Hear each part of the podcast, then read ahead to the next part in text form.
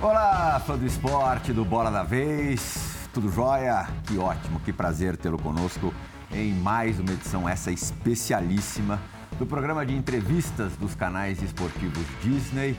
Gláucia Santiago e Fernando Nardini estão aqui comigo para entrevistar uma das maiores jogadoras de vôlei da história. Não da história do Brasil, não, da história do mundo. Fácil. Se você perguntar para alguém na faixa etária de 20 anos quem foi é, o melhor ou a melhor jogadora de vôlei do mundo, é, muitos votos é, serão para Sheila. Para alguém de 40 da nossa faixa, é, Nardini, a mesma coisa. É, e é legal que assim, tudo começou com uma visão de criança, de uma janela é, na porta do Minas Tênis Clube, quando o time campeão nacional, os títulos já eram frequentes, desfilava em carro do, do Corpo de Bombeiro, festejando ali mais, mais uma conquista, é, até tornar-se isso que eu acabei de dizer, entre outras coisas, bicampeã olímpica, carreira que encerrou-se agora no, no mês passado, ainda muito recente. Foi uma coisa gradual essa parada, depois a gente vai falar bastante sobre isso. Acho que você se preparou muito para isso, Sheila. Mas já cansei de ouvir relatos. Primeiro, agradecer a tua, a tua vinda aqui ao, ao nosso estúdio é, ao Bola da Vez, já ouvi relatos de que você não para de pensar um minuto. Tua cabeça funciona é o tempo inteiro. É, dizem que você pensa muito rápido, isso a gente percebe Penso, no falo. jogo.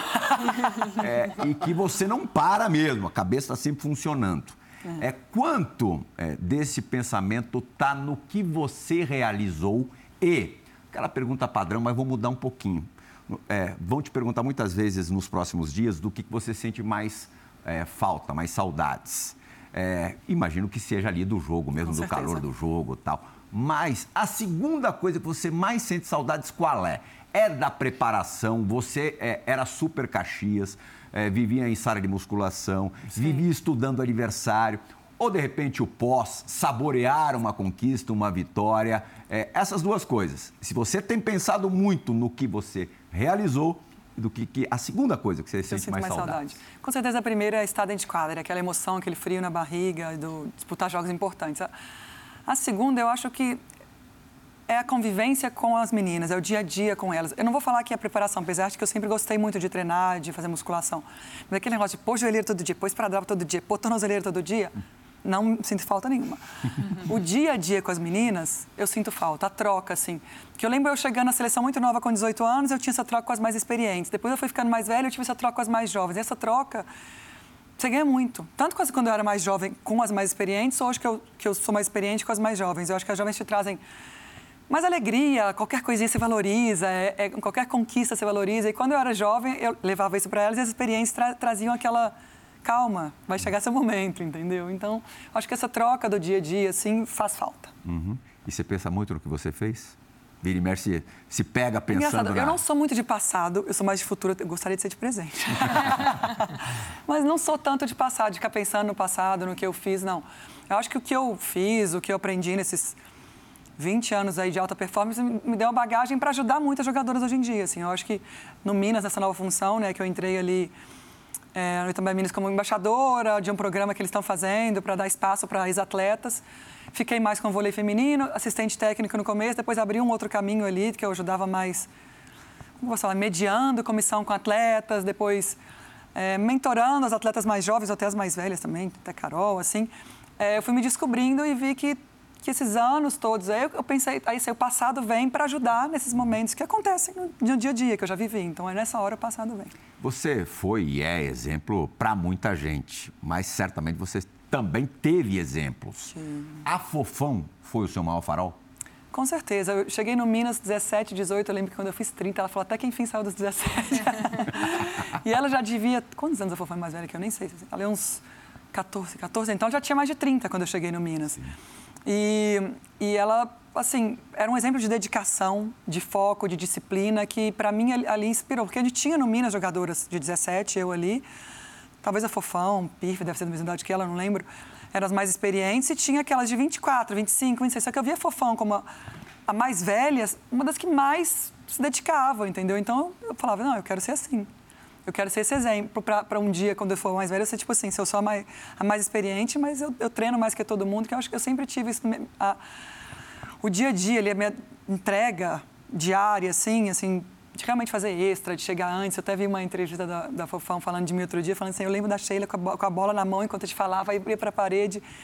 Isso me dava muita segurança dentro de quadro. Isso era meu... Hoje em dia a gente fala muito de saúde mental, eu acho que é isso que me dava a certeza de que eu estava no jogo e que eu ia saber fazer. E aqueles períodos mais longos em Saquarema, que a maioria das jogadoras não gostava, é. você amava, né? Amava. A rotina. É, eu peguei um pouco do Rio, que ninguém pegou, dos treinamentos no Rio, que a gente hum. ficava em frente à praia em Copacabana, aí trânsito para ir para a Urca para treinar.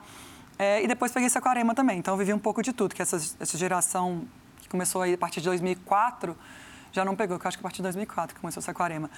E assim, para mim, para você se preparar, a melhor coisa é ali. Você tem comida boa, não tem trânsito, treino. Se quiser, você pode ir na praia, que tem praia na frente, pegar um solzinho, pode ir na piscina. Então, assim, você respira voleibol integralmente. Então, tem vida melhor para um atleta que quer estar em, é, estar em alto rendimento, alta performance, do que viver isso? Não, eu realmente sempre gostei muito e acho que, a, que a, o vôlei tem muita sorte de ter Saquarema a rede está montada aqui. Né?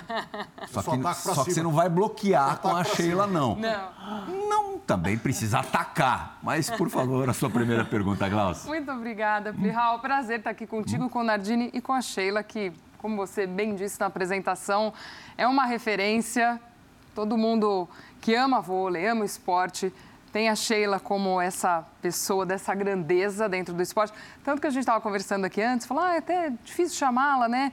Pelo nome completo, é a Sheila do vôlei, né? É. O vôlei é Você nome da Sheila, Sheila né? É Sheila do vôlei. Meu irmão, ano passado eu fui almoçar, almoçar com ele um dia, com umas amigas. Aí ele falou, Sheila, uma amiga, um amigo meu percebeu hoje que eu sou seu irmão e falou, você é irmão da Sheila? Do vôlei? É. Tipo assim, não, porque do vôlei é o sobrenome da Sheila. É, é mais do que Castro. É, não é, não é Sheila Castro, é, é. Sheila do vôlei, né? Sim. Estamos conversando com a Sheila do vôlei, é. para você ver o tamanho e como o vôlei é. é. parte da vida da Sheila, faz parte do nome até. Agora, Sheila, esse momento de parar, atleta de alta performance hoje, ainda tem uma carreira mais longa. Como é que você chegou a esse ponto de é hora de parar? Poderia render ainda muito mais em quadra com tudo que você já fez, com essa tua experiência que você disse que está trazendo para as mais jovens. Por que parar agora? É. É, até agora é difícil dizer por que parar. Inclusive, eu estava conversando com a Jordan Larson, uns três dias atrás, que é o último campeonato dela. E ela falou, Sheila, todo mundo pergunta por que, que eu vou parar. E eu não sei responder. Eu falei, se eu que parei, não sei responder. Mas eu vim, eu vim me preparando há alguns anos. Assim, não tem um porquê. Eu acho que é, tá um pouco mais com minhas filhas. Apesar de que eu gostava, eu não, nunca sonhei com isso, mas eu gostava delas me verem jogando, gostava dessa troca, delas terem muitas mulheres inspiradoras em volta dela. Vou continuar tendo, vai continuar tendo, porque eu continuo no vôlei de alguma maneira. Mas assim, não tem um porquê. Foi uma coisa que veio desde 2016 que eu acho, eu até conversei muito, converso muito sobre isso com várias jogadoras, 26, 27 anos. Eu vi uma entrevista minha em Londres com 28, acabado de fazer 28, tive 27, 28 exatos. Aí perguntou assim, ah, como que vai ser agora? Eu falei, não sei, porque eu tô velha, né? Tem que pensar devagar, né? Então, assim, eu acho que por, talvez já estar tá 10 anos na seleção com 28, já ter ido para vários mundiais, Olimpíadas, ali eu já pensava que eu era velha. Aí você começa a pensar assim, nossa, será que eu parar de render com 30, que as pessoas falavam disso, né? Então você começa a colocar limites para você que eu acho que você não tem que colocar. Hoje, com 38, eu falo. Eu sempre me cuidei bem fisicamente, eu não tenho problemas físicos, tive sorte de nunca ter nenhuma lesão séria também. Então, assim, é, é, eu só acho que hoje os jogadores que estão nessa idade, 25, 26, 27, 28, 30 anos, não colocam limites. Eu comecei a colocar limites, não. Com 33 eu vou parar, com 34 aí postergava. Então, acho que esses limites talvez me fizeram parar agora. Talvez se eu não tivesse colocado limites antes, eu estaria jogando ainda, mas eu comecei a trabalhar isso antes por causa de limites que os outros colocavam, não era nem eu. Então, uhum. eu, hoje eu falo muito tranquilamente, não coloque limites, jogue enquanto você tiver vontade, sem pensar que você vai cair de rendimento, que você vai sei lá, no vôlei atacar mais fraco, vai saltar menos, que você vai, isso não vai. Quanto menos pensar, melhor. Eu falo, não vai. E eu falo para os principais, não vai, entendeu? Se eu tivesse bem, assim, preparando fisicamente, musculação igual eu estou sempre, eu estaria do mesmo jeito, ou melhor, porque minha cabeça hoje em dia é melhor, entendeu? Então, assim, se tem um conselho que eu posso dar e não coloque limites. Enquanto a quadra estiver fazendo bem, jogue. E assim, por que, que eu parei? Eu não sei, eu acho que eu estou preparada para essa nova fase, para esse novo capítulo, finalmente preparada, então eu decidi parar. Você falou de, de seleção, da, da convivência e coisa do tipo. É, agora, é muito complicado é, para Sheila, para qualquer outra jogadora, para qualquer ser humano ficar é, longos períodos você sabe que acaba a temporada de clubes, tem um longo período com a seleção trancada lá em Saquarema, Sim. ou seja, onde for. É, o mesmo treinador por muito tempo. Sim. Você entra na seleção naquela crise com o Marco Aurélio é. e você é convocado a primeira vez. Aí vem o Zé, que não saiu desde então.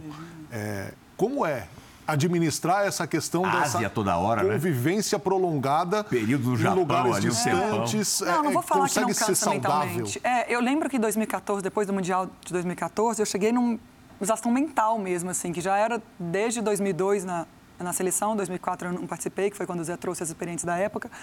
Mas então já estava muito tempo na seleção e, querendo ou não, eu desde sempre fui uma referência na seleção também, assim. Desde que eu assumi ali com o Zé 2005, eu já me tornei uma referência não só assim, referência dentro de quadra que eu falo, mas fora. Eu era o exemplo para todos os jogadores. Então, era.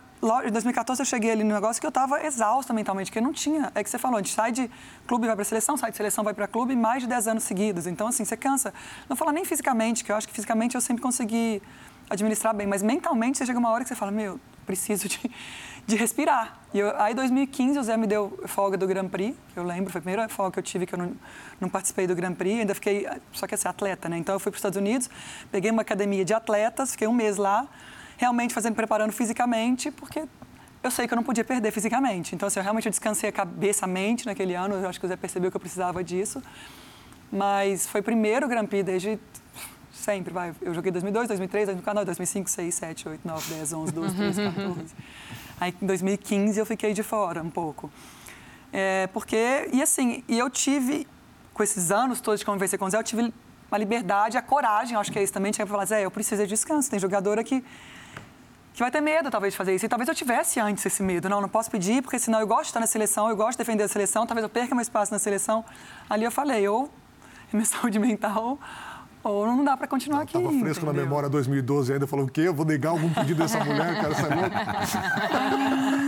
é, mas assim... quiser. Mas eu realmente acredito no que o Zé fala, que para um time se tornar campeão, você tem que estar tá vivendo intensamente, aquele atleta tem que estar tá ali no ciclo inteiro. Eu, eu, sempre acreditei nisso, por isso que eu nunca quis pedir também, entendeu? Eu sempre quis fazer parte, mas ali chegou um momento que se eu não pedisse, eu talvez não fosse até 2016, que eu realmente estava muito cansada. Mas eu, eu compartilho disso com o Zé, que é importante o ciclo inteiro. Agora, nos, nos dois anos de, de, Estados Unidos, o primeiro ainda na, na bolha, é. né? O segundo um pouco mais liberado. Você pode contemplar um pouquinho as duas coisas, né? É, o lance familiar é, e, e, o teu esporte, ou a tua profissão. É, as tuas filhas, vira e mexe, estavam é, do teu lado na quadra, é. É, vendo você treinar. É, eu queria que você também falasse um pouco da liga, porque a gente mostrou aqui nos, nos canais de ESPN, que, enfim, é mega particular. É, são três sets, não vence é, o jogo quem vence mais sets, mas sim quem faz mais, mais pontos. pontos. Pontuação individual, pontuação diferente para ace, é. enfim, tudo diferente. Isso. Como é que você é, se ambientou a isso tudo? Então, primeiro ano, você me perguntar por que você foi para os Estados Unidos no primeiro ano, eu nem sei te falar. Eu fui porque, assim, começou a pandemia, eu com criança pequena dentro de casa, apartamento, e tudo fechado em Belo Horizonte. Eu falei, não tem como eu renovar Novo Minas, ficar trancado no apartamento com criança, sem escola, até o clube fechado, a gente podia treinar, mas o clube estava fechado, ou seja... Era para pirar, né? É, eu falei, não vou fechar. Aí tudo bem, tinha Olimpíada no outro ano, eu abri mão. A verdade é que eu abri mão da Olimpíada, eu falei, não vou fechar no Minas, vou para a praia, vou morar na praia com minhas filhas, eu priorizei minhas filhas nesse momento. Aí tive a proposta dos Estados Unidos. E falei sim. Agora, por que, que eu falei sim? Não sei porque era um mês, um mês e meio. Falei, pronto, se é para continuar jogando vôlei, que eu jogue lá e depois eu pense. Aí eu falei sim, e assim, eu cheguei lá sem nem saber direito como que era, eu simplesmente fui. Tava na praia sem treinar muito, fisicamente, mas sem nem treinar muito vôlei, e fui. Aí cheguei lá que eu fui me inteirar. Cheguei no caos, não sei se vocês lembram de Dallas, menos 17 graus, nada funcionava, nem entregar bolha, a gente não podia sair, e não estava entregando nem supermercado. Com gêmeas? Tudo congelado, com gêmeas. aí Aí, o que, que eu estou fazendo aqui? Aí, vou começar a entender. Eu falei, não, deixa eu sentar com alguém para me explicar como que funciona essa liga. Aí, eu vou começar a entender. Aí, chego, primeira semana de jogos, machuco também. Não estava treinando vôlei, né, gente? Eu fui realmente... Eu falo, não estava sendo atleta naquele momento. Eu fui realmente para ir, para não parar de jogar. Naquele momento foi isso. Aí, não parar de jogar na pandemia, que não era o jeito. Aí, fui entendendo um pouco mais, voltei. Eu amo estar dentro da quadra, e fui empolgando e entendendo do jogo lá, o que é importante você fazer, o que não é importante, e terminei até melhor ali, dei uma crescida na final. É, aí o Zé me ligou, perguntou se eu queria participar da seleção, da VNL, eu fui para ajudar as meninas e tudo. E lógico que dá aquela empolgação de novo, ah, vou jogar e tal. Aí tive propostas aqui do Brasil, aí eu falava, nossa, mas vou ter que sair de Belo Horizonte, será que eu quero ir, será que eu não quero? Eu falei, não quero. Vou. Aí a Keila me fez proposta, vem para o staff do Minas então, vem para o Minas, vão, ser embaixador desse projeto, ver o que, que você vai querer, seu pós-carreira. A gente tá... Aí abriu porta, literalmente, para mim, para eu entender tudo, e que foi ótimo. E eu vi que estava na hora de eu parar, entendeu? Mas falei, como que eu vou parar sem nem falar que eu parei? Falei, então vamos jogar mais um ano nos Estados Unidos. Aí eu já fui sabendo de como que era, sabendo que minhas filhas, que, que você ser mãe e atleta lá é muito bem visto, assim, que eles preparam o ginásio, eu tinha brinquedoteca para elas. Elas realmente alongavam comigo, corriam comigo, só saía na hora da bola, que era perigoso. Então, assim, eu já conhecia a liga como funcionava, já conhecia... É... Lógico, assim, eu, eu lembro da, da, do speech, como fala, da menina falando, falta, falta português o discurso, da Cassie, que foi uma jogadora de seleção americana, falando assim, Sheila, você não está entendendo como é orgulho para nós americanos que você esteja encerrando aqui. E nós, americanos, que perdemos duas medalhas de ouro, falando de você, brasileira. Ela falou assim, e a gente está com mu muita vontade de fazer isso. Ela falou, mas por quê? Porque a gente conheceu a pessoa também, não só atleta. Atleta a gente sempre soube quem que era. Mas a gente conheceu a pessoa, Sheila, isso deu, deu uma vontade incrível da gente fazer isso e fazer, assim, uma coisa maior que a gente pudesse para o mundo mesmo, porque você, você é incrível. E eu acho que essa troca foi legal, porque eles me valorizaram nesse primeiro momento, eles fizeram tudo para minhas filhas serem bem recebidas ali, mesmo no ano da, da bolha, que eu não consegui levar minha babá, arranjei uma babá, não é nem babá, uma psicopedagoga brasileira, tive muita sorte. Eles pagaram tudo, então assim, eles realmente fizeram... Se, se você não fosse uma campeã olímpica, no caso uma bicampeã olímpica, provavelmente você não teria conseguido ir jogar lá. Né? Não, né? ano passado foi um caos. Teve carta de senador que eles me deram uma embaixada aqui para conseguir meu visto, mas a, meu, conseguiu meu visto das minhas filhas, que é dependente, do Breno, que também é dependente. Mas a babá não consegui levar. Eu falei, aí quando eu não consegui, eu falava, não vou não, Sheila, a gente dá um jeito, né? a gente paga a babá e tal, a gente arranja. Eu falei, gente, mas vocês arranjaram a babá? Ela fala inglês, minhas filhas mal aprenderam português. falei, não vai funcionar, ainda mais em bolha, né? Escola não, não tinha, sei lá o que. Eu falei, posso pôr numa escola, mas não, nem podia, porque era bolha. Aí uma amiga minha aqui de Belo Horizonte falou, Sheila, uma amiga minha acabou de mudar para os Estados Unidos, ela é psicopedagoga, é, talvez ela tope fazer isso com vocês lá. E, assim, encaixou super perfeito, assim, tudo. E ela tiver uma professora, além de tudo. A gente tem umas perguntinhas gravadas. A primeira vai partir de alguém que, como você, ganhou duas medalhas de, de ouro em Olimpíadas é, junto com você nas duas ocasiões, aqui. claro, é, defendia tudo. E Já mais sei. um pouco. Já sei. Fabizinha, aproxime-se, junte-se a nós. Oi, pessoal do Bola da Vez, tudo bem? Obrigada pelo convite de estar aqui nessa homenagem para esse monstro sagrado do nosso esporte. Xelinha, que prazer, hein? Que privilégio ter dividido as quadras e momentos inesquecíveis das nossas carreiras juntas e só gratidão por tudo isso. Bom, queria começar com uma pergunta que, né, recentemente, a gente viu você fazer parte dessa equipe do Minas, atual tricampeão da Superliga, nessa retomada aí, de repente, de um espaço para atletas, ex-atletas, a gente sabe da ausência de mulheres nesses cargos de comando. Eu queria saber o que você está pensando. Isso foi só uma experiência que o Minas te deu essa chance né, de fazer parte desse projeto? O que, que você está pensando para o futuro, nessa sua vida pós-atleta fora das quadras? É, você que está sempre com a cabeça trabalhando. É, isso foi uma experiência? Isso pode vir a ser a sua vida? Como é que tá? Um beijo grande, obrigada por tudo. Amo a Fabizinha, saudade. É, foi uma experiência incrível, eu realmente entendi o que, que eu quero. Eu quero continuar no vôlei, eu quero... Só que assim, é, é todo mundo pergunta, você quer ser técnica? Provavelmente não. Eu não falo que não, entendeu? Mas assim, não é o que me encantou nessa temporada aqui na Também Minas. Mas eu gostei muito desse lado de ajudar, de mentorar, de fazer essa mediação de comissão com atletas, que eu acho que é super importante. E eu falo assim, porque eu fui atleta até agora, né? E nos últimos anos, até eu, falo, eu vou falar mais na seleção, porque é o técnico que eu tive mais contato, assim, minha carreira inteira foi o Zé Roberto. Em clubes eu mudava de técnicos, né? Aí eu comecei a entender mais o Zé, porque no começo eu tinha raiva às vezes dele, igual todo mundo tem, entendeu? Eu queria matar o Zé. Eu lembro que em 2007, aí nova, né? 23 anos, eu nem dava bom dia para ele no momento da, da, dali. Eu passava reto, falava, não vou nem olhar, né? Bem empurrada. Aí com a experiência começa a entender. Então eu acho que essa mediação eu vi que é super importante também ter, assim, se alguém souber fazer isso. Então eu tenho esse lado visão de atleta muito fresco na minha cabeça. Tenho lá também de entender comissão técnica. Eu vi que eu consegui fazer isso no Minas muito bem, ajudar a jogadora. Estava até nos Estados Unidos, mesmo de longe, sempre fazendo FaceTime, em algum momento mais difícil. Então, isso me encantou mais do que próprio ser técnico, vamos falar assim. Eu sei que eu tenho uma visão excelente para ser técnica. Isso eu sei, porque eu sempre fui uma jogadora que joguei muito com inteligência. Não vou falar que eu não sei, mas assim, hoje, todo mundo pergunta se vai ser técnica, é técnica da seleção. Não sou nem de clube, você é da seleção, em primeiro, mas. não, hoje eu falo que não, não é o caminho que eu acho que eu vou seguir. Mas eu vou estar no vôlei com certeza. E se puder fazendo isso, ajudando as jogadoras a, a performarem, né?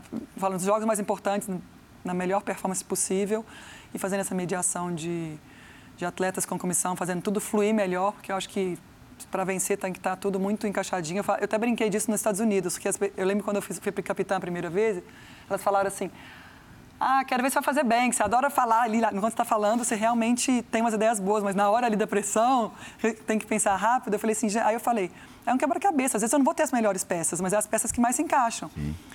Aí eu lembro que o primeiro time que eu montei, é a minha a coach, que eles chamam de facilitadora, ela falou assim, você tem que pegar uma ponteira era Lia, né? Que ela, porque ela passa, ataca bem, sei lá o quê.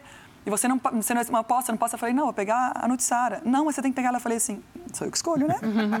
Ainda bem que sou eu que escolho. A, a capitã é quem manda lá, É né? o que manda. Eu falei, então eu vou é. pegar ela. Ah, mas depois você vai... Que eu era do time roxo, então eu teria que esperar rodízio inteiro voltar para mim. Ou seja, a sétima vez eu ia pegar de novo. Eu falei, eu pego quem tiver ali no sétimo, não me importa. Aí eu peguei uma ponteira legal, boa de grupo, peguei, peguei duas ponteiras, aí eu podia fazer dois drafts seguidos, peguei duas seguidas. Aí quando acabou, todo mundo assim, nossa, o time da Sheila é o pior, aí sei lá o quê. Aí a gente ganhou tudo. Aí eu falei, gente, não é as melhores peças que fazem ganhar, é fazer saber montar o quebra-cabeça e saber fazer a energia fluir. Sim. E é isso em todo lugar. Só explicando, cada, cada semana, cada sequência de jogos era um time diferente, Sim. né? É. Quer dizer, você mudava de companheiras. Exatamente. A gente, é isso que eu, é o que eu falava, ó, se você gostar desse time, ótimo, aproveita, se divirta. Se não gostar, daqui uma semana você vai mudar. Acabou. então, mas eu acho que é isso também, assim, nos, nos clubes, é montar esse quebra-cabeça bem feito e fazer a energia fluir. Isso é que faz os times serem fortes. Eu acho que, que eu consegui ajudar e também a Minas bastante, fazer essa energia fluir uhum. dentro. Sheila, você fala bastante das suas filhas, das suas uhum. gêmeas. Queria saber como é que foi essa questão da maternidade para você. A gente sabe que é uma questão muito pertinente às mulheres que estão no mercado, uhum. seja profissional que for, né, que a gente vai levando a carreira é. e aí você vai ter que pensar em um momento nessa questão da maternidade, ainda mais para atleta de alto uhum. rendimento. E no vôlei já ouvi relatos de atletas que optaram em ser mãe, mas não tiveram um suporte dos seus clubes tiveram até que enfrentar isso ou parar ou, tinham, ou não tinham onde mais é. É, trabalhar, enfim, por conta de ter que optar por isso. O Zé Roberto, já entrevistei ele, disse que na, quando a Olimpíada teve que ser adiada, a gente fez uma reportagem bem legal com ele. Ele falou: estou dependendo de muita coisa, de porque muitas atletas tinham planejado ser é. mães pós-Olimpíada. Caso da Fabi, que é. nem foi para a Olimpíada, né? Para ser mãe. Então, como é que foi isso para você? Como é que isso é trabalhado hoje? Já mudou um pouquinho esse cenário? Já há um, um acolhimento, se é que a gente pode dizer é dessa forma, do, dos clubes? Eu ainda não sei se tem esse acolhimento dos clubes, sinceramente. Agora eu vou, vou até puxar a sardinha para o Minas e também a Minas, que eles já fizeram isso com a Karine. Até na época que eu estava engravidando, a Karine estava grávida ali, fizeram, terminaram o contrato inteiro, mas é muito difícil ainda. A Tandara processou um clube também, porque perdeu o contrato quando engravidou. É, e eu, quando eu optei é, engravidar, eu falei, aí tem também aquele peso na consciência. Eu sei que eu era uma das jogadoras que era paga para estar até o final ali, entendeu? Então eu falava assim, é, eu vou fechar num clube, tentar engravidar, engravida, não jogo fase final? Poxa, investimento que eles fizeram em mim, sei lá o quê. Mas assim, os clubes têm que entender que se você quer ser mãe, tem que apoiar, entendeu? Não é só você dentro de quadra que os clubes compram. Os clubes compram sua imagem também. Então, assim, se o jogador engravidou durante a temporada, que ela venda de outra maneira para o clube. E eu acho que a gente tem, eu acho que os clubes têm que ter esse olhar, têm que pensar mais, porque eu parei de jogar. Acabou que eu tive que ficar parada três temporadas, porque eu tinha esse negócio, nossa, eu fechar algum clube, depois eu não jogo a fase final, tá? É uma questão sua, você... É uma questão minha, que não querendo prejudicar o clube, porque a gente não falava disso, entendeu? Uhum. Aí eu, um clube, até no primeiro ano, que foi 2016 ali, que eu decidi parar, um clube me insistiu muito, não, vem para cá, porque até junho, julho, agosto eu não tinha fechado lugar nenhum e não falei que eu ia parar para ter minhas filhas. Aí eu falei assim, então fala, eu falei para o empresário, fala com eles que eu vou, mas eu vou tentar engravidar. É lógico que não quiseram, entendeu? Uhum. Mas eu acho que hoje é mais falado e eu espero que, que realmente seja mais acolhido. Eu acho que ainda não é acolhido, só é mais falado. Mas eu acho que em algum momento vai ganhar espaço. Eu sei que não é bom você perder uma jogadora na fase final, mas tem que ter esse olhar, porque é, senão vai acabar perdendo, porque o jogador não vai fechar no clube, entendeu? É aí é melhor você ter a imagem dela, pelo menos, né, do que não ter nada. Sheila, ainda falando de mulheres, estava falando das filhas, agora vamos voltar algumas gerações. É, a gente, às vezes, atletas do seu tamanho, a gente às vezes esquece que vocês são humanas, são de carne e osso, é, têm família. E, e, acho que gratidão é um predicado muito forte do, do, do ser humano. E você sempre fez questão de nos lembrar que você tem família, você é. tem uma base, você tem uma grande responsável por ser quem você é. Sim. Você sempre colocou muito a sua avó. É, no meio de tudo, no, uhum. nas, nas, facilidades e nas dificuldades. É, conta um pouco dessa trajetória, porque mesmo fisicamente distantes, vocês passaram por absolutamente tudo. É. Vitórias, derrotas, decepções, saúde, doença, tristezas, alegrias, teve muita coisa. É, eu acho que esse apoio da família, principalmente nos momentos mais difíceis, sempre é, é super importante. E eu sempre falei muito minha avó, todo mundo pergunta, você não, tem, você não tem mãe? Pai, eu tenho, fui criada pela minha avó, minha mãe e meu pai sempre foram presentes, mas minha avó sempre foi a pessoa que mais acreditou, acho que na minha carreira, assim, que mais me apoiou e que até antes de qualquer coisa já achava que eu estaria no corpo de em cima do caminhão de corpo de bombeiros. Então, assim, eu sempre tive esse apoio muito grande de casa. Apoio e cobrança. Minha família uma família cobra muito. Eu, se eu jogava mal, você não jogava mal, jogava mais ou menos. Oh, você não performou igual você performa. Uhum. Mas eu sabia que era com amor, era uma cobrança que vinha com amor. Então, por isso que eu falo que essa ligação com família é muito importante. Porque se vem uma cobrança dessas, às vezes, de fora, de quem você não conhece, vai querer matar a pessoa. Ali, ali dentro de casa, minha avó, não erra saque. Aí chamava, me chamava de burra. Você acha que meu irmão não filmava? Uhum. Quando errava, burra! Uhum. Mas é porque eu sei que queria o meu melhor ali, entendeu? Eu chamava eu e todo mundo, não era só eu, não. Falei, pelo menos me chama também, que se fosse só o resto. Mas, assim, eu acho que você ter essa base é super importante, assim. Você se torna... É um ser humano mais forte, atleta mais forte, tudo na sua vida. Se precisa de colo, você vai ter onde voltar, entendeu? Porque uma hora vai precisar de colo, todo mundo precisa, né? Ninguém é superman, superwoman aí. Então, é, eu sempre falei muito da minha família, porque sempre foi muito importante. Inclusive, eu lembro quando minha avó adoeceu em 2012, câncer, que os médicos já falavam que era fase terminal, que ela nem faria quimioterapia. E foi o momento que mais afetou dentro de quadra. Até então, problema todo mundo tem, né? Mas eu sempre consegui separar muito bem meus problemas é, familiares ou problemas de fora de quadra com a quadra.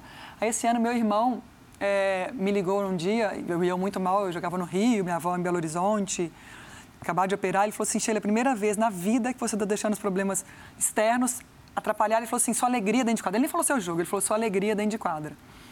E quando ele falou isso, virou uma chavinha dentro de mim, que eu falei, é verdade, entendeu? Eu falei assim, e não é que virou porque eu deixei de me preocupar com minha avó, que eu falei, porque essa, a quadra me faz bem, a quadra sempre foi meu refúgio, é isso que me vai fazer falta. É, quando eu estava com problema, eu ia para a quadra, eu esquecia, durante duas horas que eu estou ali, três horas, eu esquecia. E naquele momento não tava, eu não estava feliz, porque minha avó mexeu, de, porque assim, querendo ou não, ela foi um pilar para mim.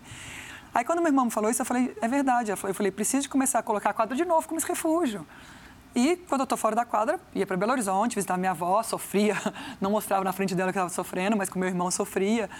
Mas meu irmão fez eu abrir um olhar para isso. Você está triste dentro de quadra, você está deixando de afetar.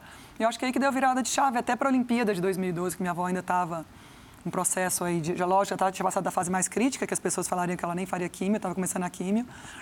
É, mas eu acho que meu irmão me falar isso fez que eu fiz eu virar a chave. E se eu não tivesse esse apoio da família, talvez eu não virasse a chave nem para jogar a Olimpíada, entendeu? Porque naquela época não era tão falado também.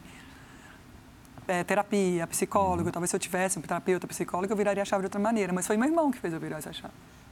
E a dona Terezinha, a gente deve a ela o fato de não termos tido uma engenheira civil e sim uma jogadora de voleibol. Obrigado, dona Terezinha, eternamente. Minha mãe é engenheira civil, meu tio é engenheiro civil, meu avô é engenheiro civil.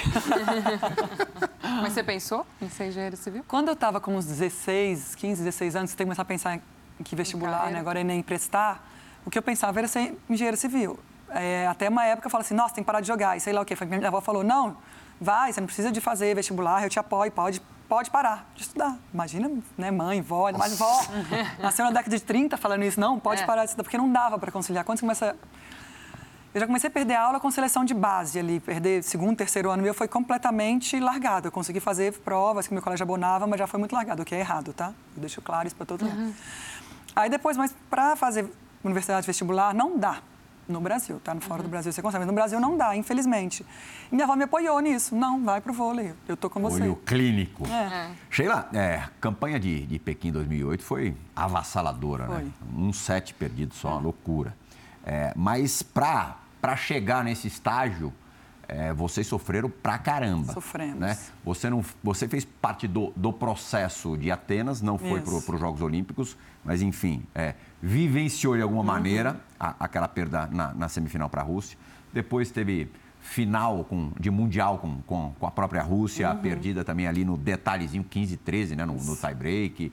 É, o Pan-Americano aqui, derrota inesperada. O quanto essas derrotas forjaram aquele grupo e o que falavam das derrotas hum. alimentou aquele grupo? É, eu acho que a gente foi taxado, acho que em 2004 ali já como a seleção amarelona, né, já uhum. naquela naquela semifinal contra a Rússia. E aí veio perde para a Rússia de novo no mundial, 15 a 13. Aí depois perde o PAN contra Cuba dentro de casa, 3 a 2 sei lá, talvez 15 a 13 também, tie-break, também foi sei que foi alto o tie-break. Isso só fortalecia que todo mundo falava, a seleção amarela, não queria matar, né? Mas falava, e a gente sabia que não, gente. Assim, não é que a gente sabia não, que não. Todas as derrotas que a gente teve ali foram derrotas detalhes, contra a Rússia ali detalhes, depois contra Cuba detalhes. A gente sabia da força do nosso time. E a gente, acho que a gente parou de dar valor para o que falava e focou na gente, entendeu? Não importa o que, que fala, é a gente que importa. E em 2008 acho que a gente fez essa virada de chave. Eu falo 2008 porque assim, a gente teve, venceu 2005 tudo. 2006 vencemos tudo, perdemos o Mundial. 2007 perdemos o PAN. Não fomos bem na Copa, como em segundo ou terceiro, na Copa do Mundo, que era classificatório para a Olimpíada naquela época. Classificamos para a Olimpíada, mas assim, a gente não foi ouro. A gente, uhum. No Brasil, não, sem prata não é bom, por isso que a gente fala, não, fomos bem. mas é, agora está mudando isso também.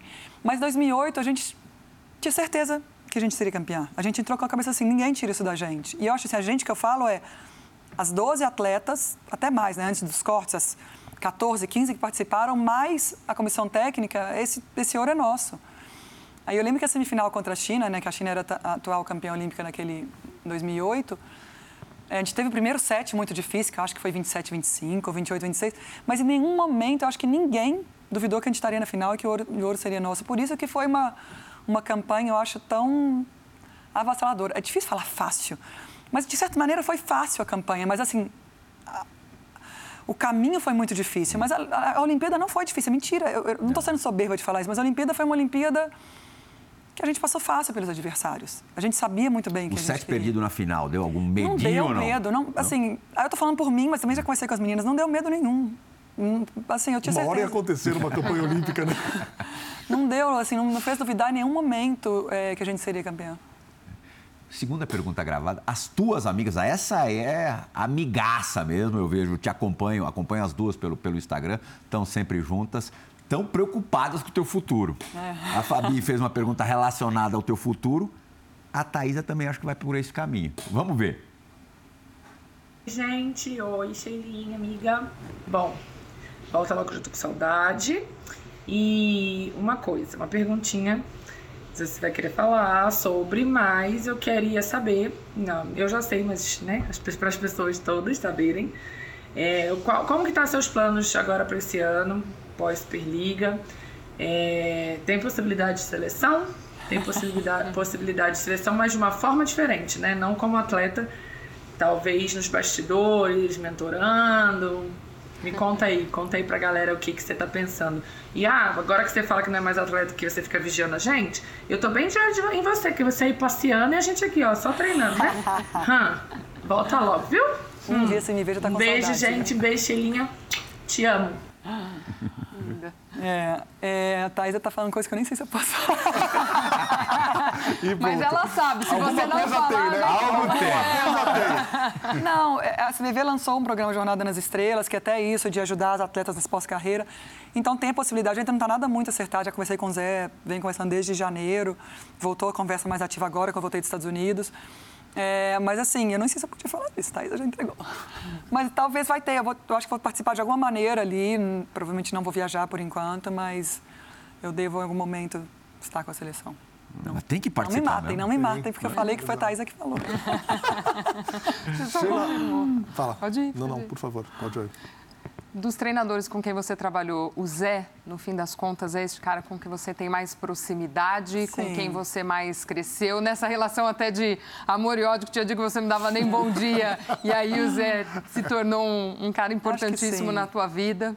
São muitos anos, né? Eu acho que assim, a gente conhece, eu conheço a família do Zé, a esposa do Zé, então eu tenho um carinho enorme pro Zé, pelo Zé e assim, como técnico, treinador, não tem nem que falar, né? Super campeão, venceu tudo. Eu tive sorte de passar mão de grandes treinadores, assim, o Bernard também foi uma referência para mim, ainda tenho contato com ele até hoje, falo com ele até hoje, um grande líder. Mas eu acho que o Zé é o cara que, sim, que qualquer coisa, ele pode, sabe que me, ele me liga, ele me manda mensagem, nem liga, ele manda áudio, eu mando áudio. Então, por mais que a gente não fale igual nos Estados Unidos, a gente falou várias vezes, não falamos nenhuma vez de seleção, mas falamos várias vezes sobre assuntos diversos. Então, é uma relação que a gente criou nesses quantos anos, gente, eu nem sei. Ele foi meu Quase técnico 20 clube anos. também, é. Então, assim, não tem como Foi não ser técnico uma na grande Itália, né? Foi. Ah. Todo mundo acha que ele me levou para Itália, mas eu que levei ele para Itália. meu time, na verdade. É? Eu que levei, estava dois anos já lá e ele veio para o meu time. É, então, assim, a gente tem uma relação muito boa, eu admiro muito o Zé. E, e foi no começo, não, foi amor, depois foi ódio, amor, ódio, depois neutro, não, mas eu gosto muito do Zé. Com o que- Nicola, que você teve uma proximidade grande agora, mas numa outra função. Você numa Sim. outra função. O que você sugou? O Nicola é um super estudioso, né? Assim, ele é aquele que vê todos os jogos, super de estatística. E eu acho super importante isso hoje no voleibol também. É, eu eu sou, não é que eu não sou de estatística, eu adoro estatística também, mas eu não sou igual a ele, entendeu? Eu sou mais de olhar, eu, eu sou mais de observar. Falar Eu, tô- eu falo muito como jogador ainda, né? Entender cada jogadora como funciona, entendeu? Ali na hora do vamos, vamos ver. Como, sempre a jogadora, na hora da vamos ver, vai tacar a melhor bola dela. E assim, eu entendia isso dentro de quadra, não precisava daqueles números todos. Mas hoje eu estou aprendendo esse fora de quadra também, que sempre foi passado em todos os clubes que eu passei, mas o Nicola é um dos caras mais estudiosos que eu vejo com relação a isso. Sheila, eh, você falou da Fofão como um grande, um grande espelho, uma grande inspiração. eh, e ela foi uma jogadora que, às vezes, mesmo em melhor momento, não conseguiu ser titular da seleção brasileira. Foi ser titular, enfim, em 2008, Na Olimpíada. depois de todo aquele trauma de 2004. eh, e você na quadra com ela. O que representou conquistar aquela medalha de ouro depois de tudo o que esse grupo passou entre 2004 e 2008, sendo ela o seu espelho e estando ao lado dela na quadra? Não, foi fantástico, né? Assim, eu sabia que era. Se era o meu sonho ser campeão olímpico, imagina a Fofão que já tinha disputado, acho que quatro Olimpíadas, não tinha jogado a última Olimpíada, já há muitos anos aí podendo jogar, mas tinha uma outra grande lutadora também que estava no lugar dela. Mas, é, e a Fofão era uma inspiração para todo mundo. Eu lembro que ali, quando a gente ganhou, eu não sou de chorar em alegria. Eu não chorei quando a gente ganhou a Olimpíada. Mas quando a Fofão me, me abraçou, me abra... ela me chamou de Canjiquinha, agradeceu, Canjiquinha, obrigada, é, meio que falando, agora eu fui, né, acabou. Minha... Ali meu olho encheu de lágrimas e comecei a chorar, porque Querendo ela sempre foi uma referência para mim. E, e eu ia perder aquela referência ali dentro de quadra. Eu continuei tendo ela de referência, ela continua, continuamos conversando. Mas eu acho que eu tive muita sorte de conseguir conquistar esse primeiro título olímpico junto com a Fofão, o primeiro título do, do vôlei feminino, o primeiro título da Fofão, meu primeiro título, consegui, que eu admirava desde 2000, 2001, que eu fui para Minas, 2002, entendeu? Eu já tinha ela como referência, então conquistar esse título com ela foi mágico. Tive com a Fofão na semana passada, como é bom é, estar com a Fofão, né? Ela passa muita Desconfie coisa... de alguém que não goste da Ah, Fofão. impossível, né? Não Se alguém jeito. falar mal da Fofão, realmente... É, vamos para Londres 2012. Não tem um dia, na, um dia na vida da Sheila que alguém, se ela não se recorda, alguém faz esse favor. É, desculpa, Nardim, desculpa, Glaucio, eu estava no ginásio, tá? Quartas Eu de final. em 2004. Olha lá, Então não 2004 vai em tá- 2024. Aquela... E quem vai falar das quartas de final da Olimpíada de Londres é alguém que já foi muito citado hoje aqui no programa. Fala, José Roberto Guimarães. Bom, é sempre um prazer enorme estar participando do programa com uma bola da vez e principalmente no dia de hoje, que é com a Sheila, né, um dos maiores ícones do voleibol brasileiro e uma das jogadoras mais importantes do voleibol do mundo. Mas Sheila, eu sempre tive uma grande curiosidade. É, naqueles momentos de dificuldade que nós atravessamos ali em 2012 no jogo contra a Rússia, onde a Rússia teve seis match points. Você, dos seis, você virou cinco bolas muito importantes e a Thaísa virou uma.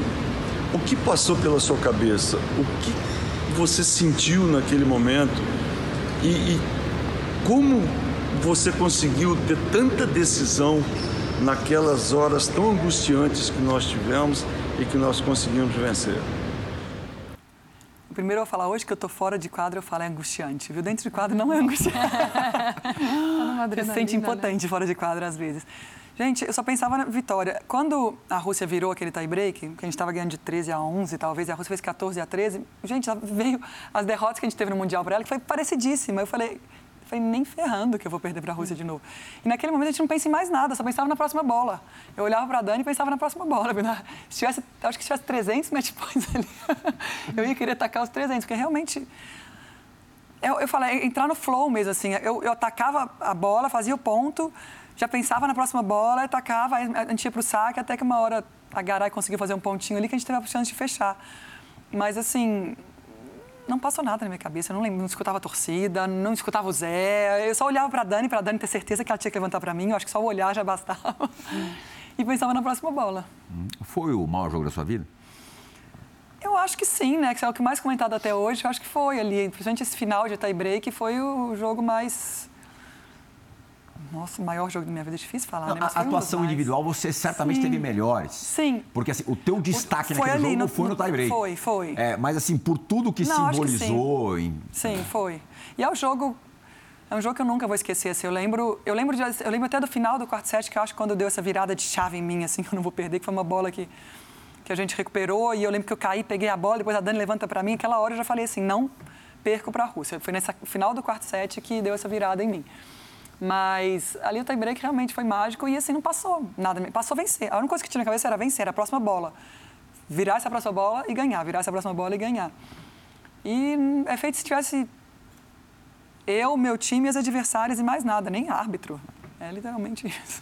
Hum, Esse jogo daria um, filme, né? Dá um filme, né? É incrível.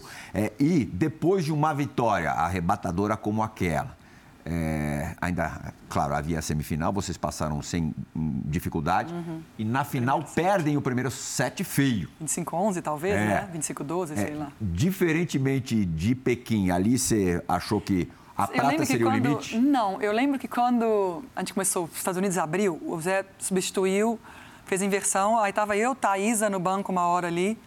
Eu falei com a Thaísa, nossa, tomara que esse set acabe rápido, a gente começar o outro e ganhar esse jogo. Porque eu sabia que não tinha mais como reverter aquele set, mas eu acreditava na força do nosso grupo, eu acreditava como a gente, com aquele jogo da Rússia, com a dificuldade da classificação, a gente tinha se fortalecido. Então, e foi ali, a gente fala, até a Fabizinha acho que falou isso uma vez, que ela fala assim, o primeiro set foi nosso começo na Olimpíada, os outros sets foram nosso final na Olimpíada. E eu lembro que eu falava assim, ah, acaba rápido esse set para a gente começar o terceiro set com a chave virada já. E no, no- o segundo set, eu lembro que no segundo set, a gente começou ainda junto ali com os Estados Unidos, o jogo foi junto, né? Mas tem uma passagem que tava, eu estava na posição 3, a Dani na 6, é posição 6, levantadora na 6, né? E a, os Estados Unidos também ali, que eu olhei para o olho da Hooker, que era uma das principais jogadoras daquela geração dos Estados Unidos, olhei para ela assim, naquela hora eu vi ela completamente perdida. Eu não lembro o placar, mas eu lembro que foi no segundo set. Eu vi ela com um olhar distante, assim, naquela hora que eu vi aquilo, eu falei, Estados Unidos já era. E eu sempre fui muito de observar, assim. Eu acho que esse que é minha força também. Eu sempre observei muito as adversárias, as meninas do meu time, para ver se elas estavam mais nervosas, menos nervosas. Se elas estavam mais nervosas, às vezes eu fazia umas piadinhas, assim, indo pro jogo, descontraía. Se estava mais calma, às vezes eu dava uma. Fazia, estava fazendo muito piada, eu dava uma segurada. Então, eu sempre fui de observar muito. Então, eu acho que isso era uma arma minha dentro de quadra. E na hora que eu vi ali os Estados Unidos mostrando uma fraquezinha, eu falei, a gente não pode desperdiçar. Você já provocou, Depois que ser provocada, assim. Depois de ser provocada, mas a partir Eu de nunca você... começo. Não, eu acho assim. Mas com palavras ou com olhares? com olhares, vibrando na cara. Não, eu nunca xinguei ninguém, mas tipo, olhar, tipo, fazer ponto, olhar na cara, encarar, isso já fiz bastante. Ou então tá no bloqueio, a menina, eu vejo que ela vai tacar pra fora, tira o braço, ah, gritar na cara dela. Mas aí eu fui provocada antes. Sheila, e o quanto do jogo é mental? Você Muito. também já falou bastante de. O, o vôlei era a- a- um mundo até paralelo para você. Ali você esquecia de tudo. Mas isso virou a tua profissão. Sim. Isso exige muito do teu mental também. Quanto que isso você trabalha ou a equipe trabalha? Eu sempre tive certeza que você pega, vamos falar os grandes momentos, tipo, vamos falar de clube, final de Superliga, final de um Mundial de clube. Vão estar os melhores, bem preparados fisicamente, você vai estar na sua melhor física, melhor forma física naquela hora. Então, se você não tiver, você sabe que vai estar jogando contra outro time na melhor forma física também. Então, o que faz diferença aí é o mental, não é mais o físico, entendeu? Tudo bem, começo de campeonato, nem todo mundo está na melhor forma física, então você tem várias variantes. No final do campeonato, numa Olimpíada, é puro mental. Todo mundo está ali na melhor forma, todo mundo chega no seu auge ali. Então, assim, o mental, para mim, numa Olimpíada é 80, 70, 80%, numa Olimpíada, numa final de, é, num final de campeonato. Você vai estar disputando contra os melhores sempre, melhores do campeonato que você está disputando. E vai fazer diferença detalhe de como você está realmente seguro do que você pode fazer, do que, de onde você chegou e de onde você pode chegar. É, antigamente não era muito falado, né? Esse ano, ano passado na Olimpíada começou a ser mais falado, até porque a Simone Biles uhum. saiu, falou que não estava aguentando, estava muito pesada para ela. É, se você falasse, talvez, que você estava sentindo alguma pressão, assim, mental, pressão psicológica, você está achado como amarelona. Então, assim, hoje tem mais esse olhar, hoje está sendo mais falado e hoje está sendo mais trabalhado isso também. É, eu até costumo falar que é, é, é, eu quero fazer isso no vôlei, na seleção, ter esse olhar mais é, é, mental, assim, entender mais as, de cabeça de pessoa, porque você vê que na, nas empresas corporativas tem muito isso, já, já olham para isso. Dentro do esporte no Brasil, tá? Não tem isso ainda. No mundo já tem. Os Estados Unidos tinha uma mental coach acompanhando a seleção desde 2017. Coincidência ou não, foram campeãs olímpicas, entendeu? Uhum. Não, não, tinham sido até então. Então, assim, eu acho que está tá falando mais, o mundo está tendo mais esse olhar. E eu acho que essa é uma área que no Brasil precisa crescer muito e eu espero estar tá à frente disso aí. Uhum. Sheila, é, eu queria voltar a 2012. Eu vou te fazer uma pergunta. Conforme a sua resposta, eu vou encaminhar a minha pergunta. É, você concorda que em 2012 o ambiente, o convívio, não era um convívio que seria o ideal para a conquista de uma medalha de ouro olímpica? Sim, eu acho que a gente começou muito desconectado era um roteiro que tinha tudo para dar errado e deu muito certo. Deu muito certo. Mas a gente começou desconectado mesmo. Eu falo assim, desconectado atletas de comissão, desconectado às vezes dentro de quadra. A gente treinava super bem, a gente tinha condições de ganhar, a gente sabia disso, mas estava desconectado. E a gente não sabia como conectar. E eu acho que nem a comissão sabia como conectar. A gente não conseguia achar, montar esse quebra-cabeça que eu falo. E aí eu acho que foi depois da derrota contra a Coreia, né, que eu acho que era uma derrota que ninguém esperava, assim, é, que a gente foi para o fundo do poço. Eu lembro, eu lembro direitinho, eu, Fabizinha, e Fabi chorando ali na porta do vestiário, quando a gente passa do, do corredor ali da imprensa, né? De, depois de dar as entrevistas, a gente para, a gente senta, a gente chora. Aí passa a Kim, né, da Coreia, e ela fala: vocês estão chorando porque vocês são os melhores. Aí a gente, a verdade, fala assim: não está entendendo que a gente pode ficar fora da Olimpíada. Precisava da Turquia, né? É, eu falei assim: não, não gente está chorando porque a gente sabe que a gente, Brasil, não é isso, né? A gente sabe que a gente não fez, conseguiu fazer ainda o que a gente podia. Mas eu acho que ali fez a gente dar um passo atrás, fez o Zé dar um passo atrás. Aí eu, eu Fabizinho, Fabi conversamos muito antes, depois a Fabi foi conversar com o Zé. E o Zé abriu o coração pra gente. Eu acho que era isso, não sei se era isso que tá precisando, mas o Zé deu um passo atrás e mostrou a importância de todo mundo ali e a gente se conectou. Era isso que precisava, a gente virou essa chave. É, mas sim, eu acho que a palavra ali para o começo da Olimpíada era a gente estava desconectado como grupo. E não era assim, se a gente participa de grupos que, que é ruim o ambiente, que você não se dá bem como jogadora, que, não era isso, entendeu? Não era isso, era realmente a gente não conseguiu chegar na Olimpíada conectado igual a gente chegou em 2008. A gente não conseguiu fazer isso antes. E, mas, mas deu tempo, graças a Deus, de conectar durante a Olimpíada e mudar isso. Hum. O Bora da Vez com Sheila Castro ou Sheila, Sheila do, do, Vôlei, vai fazer a sua única parada agora. Daqui a pouquinho a gente volta. Ainda tem muita coisa boa pela frente. Até já, gente. Você falou de... Oi, Sheila e todo mundo que tá na bancada aí do Bola da Vez. Para mim é uma honra estar tá fazendo uma pergunta para a maior jogadora de vôlei que eu vi na minha vida. Um exemplo não só no voleibol nacional, mas mundial, no esporte mundial. Sheila, todo mundo deve estar falando sobre a sua carreira na seleção, que foi indiscutivelmente maravilhosa, muitas conquistas, aquele bicampeonato olímpico. Mas eu queria saber qual clube te marcou mais ao longo de toda essa vitoriosa carreira que você teve no vôlei Teve o Minas, aquele o, o, primeiro título da Superliga, né? Teve também a volta ao São Caetano em 2008, que por mais que vocês não, não ganharam a Superliga, foi a sua volta ao Brasil, jogando com a Fofão e a Mari. Teve o Rio de Janeiro, onde você ganhou a Superliga com o Bernardinho. Tinha a Mari também, foi com você. Tinha a Dani Lins.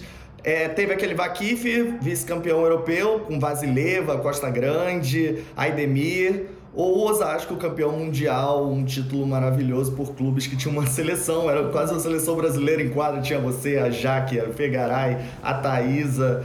E aí, qual foi a equipe que mais te marcou assim nessa sua carreira que você sente falta daqueles tempos de voleibol? Beijão para você e sucesso nessa nova etapa na sua carreira. Assim, a que mais marcou, com certeza foi o Minas. Foi o primeiro time profissional e o último profissional no Brasil e também pós né, assistir, acho que foi ali foi assistindo Minas sendo campeã que eu quis ser jogadora de vôlei. Mas assim, a Itália, ele nem falou do Scavolini, nem sei se falou. Eu joguei quatro anos lá e saí com 20 anos. Fui campeã italiana, me marcou muito. Ele falou de tudo que me marcou em cada É, o time. Rodrigo entendeu? Jufo, Ele já respondeu. É nosso jornalista, trabalha aqui na nossa redação. Sabe a fila do fã-clube? Ele acha que está ali entre as três primeiras posições. É, mas assim, ele já respondeu por que, que cada clube me marcou, entendeu? É exatamente assim. É, o São Caetano foi na época que estava aquele negócio de repatriar jogadores que estavam jogando fora, a gente voltava sem pontos, que hoje nem tem mais, graças a Deus. E foram é, temporadas maravilhosas, joguei com a Fofão em clube, né, que é, é, foi mágico também. É, o Rio, campeã brasileira, é, campeã da Superliga, Osasco, campeã mundial, depois o Vaquife, um time, talvez o time que eu falo que é o time mais profissional que eu joguei na vida, assim, profissional mesmo, que eu falo assim, você vai ficar nos melhores hotéis, melhor salário, melhor tudo, blá, blá, blá, tem que jogar. Eu te dou tudo, jogue. Mas assim, com um técnico excelente, que é o, que é o Giovanni Guidetti, que também foi um outro técnico que me marcou muito. É, mas eu falo do Minas porque o Minas realmente tem uma história aí de desde que eu tenho 9 anos de idade, 10 anos, que quando foi... Umbilical, né? É, então assim, o Minas é o, é o- E é da minha cidade, né? O clube que minhas filhas frequentam desde novinhas, que eu frequentei desde novinha. Mas todas foram muito especiais. Onde Cada que você mais gostou foi de morar, de viver? Eu, go- eu gostei muito da Itália. Istambul é fantástico também. É, não estou falando que eu moraria nem na Itália em Istambul, mas assim, foram. É, gostei muito da Itália, gostei muito de Istambul. Eu gostava de São Paulo, que eu ia para praia fácil, restaurantes. Ah, eu gostei de todo Rio, mas Belo, eu amo Belo Horizonte, eu gosto de todos os lugares. Eu me adapto muito bem em todos os lugares. Mas assim, é difícil eu sair de BH hoje, entendeu? Glaucia? Você tem noção do tamanho de quem é a Sheila do vôlei? Não, é, sei lá. Não, eu acho que eu conquistei muitos títulos, assim, né? Mas o que, o que eu falo, o que mais marca é, assim, quando você consegue inspirar pessoas, impactar pessoas, isso é o que fica, assim. Não é medalha. Medalha, tudo bem. A medalha é, posso dizer, talvez pro ego, ah, sou bicampeã olímpica, ah, que legal.